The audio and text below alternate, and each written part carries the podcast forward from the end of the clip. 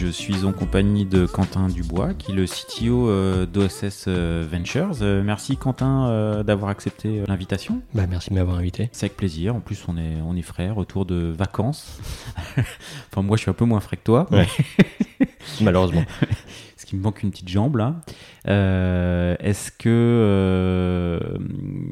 je sais que tu as écouté, du coup, cet été, un ou deux épisodes ou quelques épisodes de, de CTOs est-ce que euh, est-ce qu'il y en a un ou deux que tu sur lesquels tu nous feras un petit feedback? Eh ben déjà, j'étais agréablement surpris par la qualité la qualité des échanges. Euh, donc bah, j'ai euh, pu écouter deux, deux, podcasts. Le premier du CTO d'Alan, Charles Gorintin.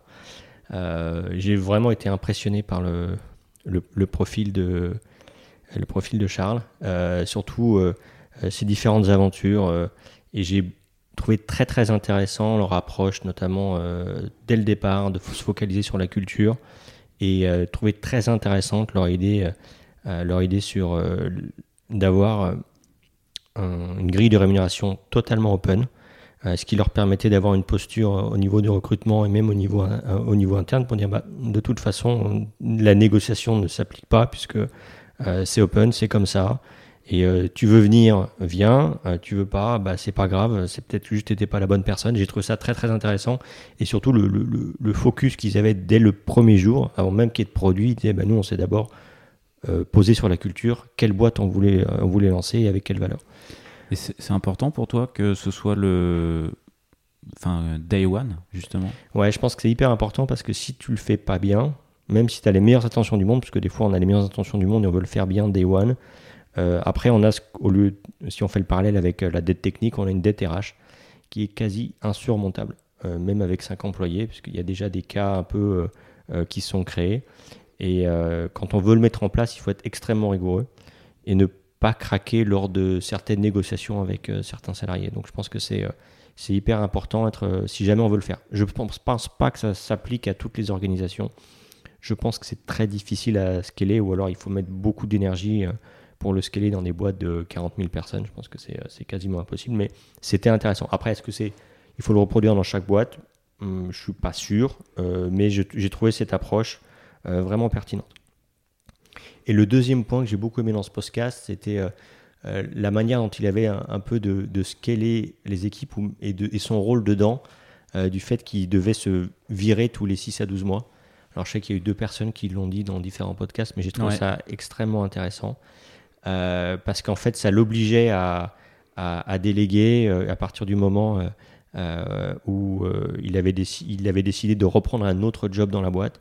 Et c'était une vraie attitude de enfin maintenant je peux le dire par rapport au travail que je fais aujourd'hui, de, cofondateur. C'est-à-dire que le cofondateur n'est pas là pour faire et être le meilleur dans ce qu'il sait faire, mais il est là aussi pour aller chercher, se mettre au service de la boîte où c'est le plus important pour la boîte. Ça fait vraiment écho en toi, le, cette posture-là consciente de, de je me donne les sujets 6-12 mois sur lesquels je vais avoir de la valeur ajoutée et ensuite je trouve autre chose. quoi. et ensuite, je dois non, mais passer la main. Quoi. Je dois passer la main, je dois monter les équipes qui vont gérer après moi. C'est-à-dire que je ne suis pas là juste pour faire le pompier et mettre un pansement. Je suis là pour, euh, pour créer, à partir du moment où le problème a été résolu. Euh, c'est lui et des équipes. Hein, euh, je suis là pour le, le, passer et faire en sorte que ça devienne pérenne dans l'entreprise. Et euh, il, a su, il a attaqué des sujets qui n'étaient pas que tech, des sujets organisationnels, des fois des sujets AI. J'ai trouvé que c'était. Euh, euh, quand on est cofondateur et que des fois, moi je peux le voir, hein, au bout d'un moment, le rôle, on, est un peu moins pertinent sur son poste, ou on doit l'être un peu moins. C'était une façon consciente de le faire. Et j'ai trouvé ça hyper, hyper malin. Voilà. Après, j'imagine qu'il ne pourra pas le faire indéfiniment. Euh, mais euh, mais euh, et puis on peut pas devenir pertinent sur tous les sujets, mais l'avantage qu'il a, c'est qu'il a une vue 360 sur la boîte et donc j'imagine avec ses autres cofondateurs, il arrive à dire bon bah maintenant je pense que je dois faire ce travail-là et je passe la main sur ce sujet-là à cette personne. Je leur apprends comment faire bien ce métier ou ma vision de comment bien faire ce métier et je vais aller chercher un autre, un autre défi, ce qui permet aussi de, de, de, de rester pertinent aussi dans, dans l'entreprise, parce que des fois les cofondateurs, encore une fois, je le dis, peuvent être un peu moins pertinents sur certains sujets au bout d'un moment. il faut savoir passer la main. Euh, c'est un peu ce qu'ont fait euh, euh, à l'époque les cofondateurs de Google quand ils ont dit, bah, en fait, ou même Mark Zuckerberg, hein, les cofondateurs de Google, ont dit, bah, on ne peut pas être CEO, on n'est pas prêt, on n'y arrive pas. Ils sont allés chercher Eric Schmidt de chez Sun Microsystems, je crois. Et, et Mark Zuckerberg est allé chercher à l'époque euh, sa, sa, euh, qui a très bien géré la phase de croissance de Facebook. Donc, savoir aussi bien savoir se virer et savoir quand on est pertinent ou pas. Je pense que c'est, quand on est cofondateur, c'est, c'est hyper important de ne pas juste accumuler des sujets, accumuler des sujets, accumuler des sujets, et savoir les donner ou les déléguer au, moment opportun. Et il y, a un autre épisode? J'ai écouté le dernier avec, Hervé Lourdin, le, le CTO de Batch il a une carrière hyper intéressante, euh, un peu euh, euh, avec une grosse expérience chez Octo qui lui a pris, d'après ce que j'ai compris, les, les, meilleures best practices et les dernières qui permettaient de, monter des belles équipes en travaillant sur des projets hyper complexes chez des clients où des fois ça se passait, mais vraiment pas bien du tout.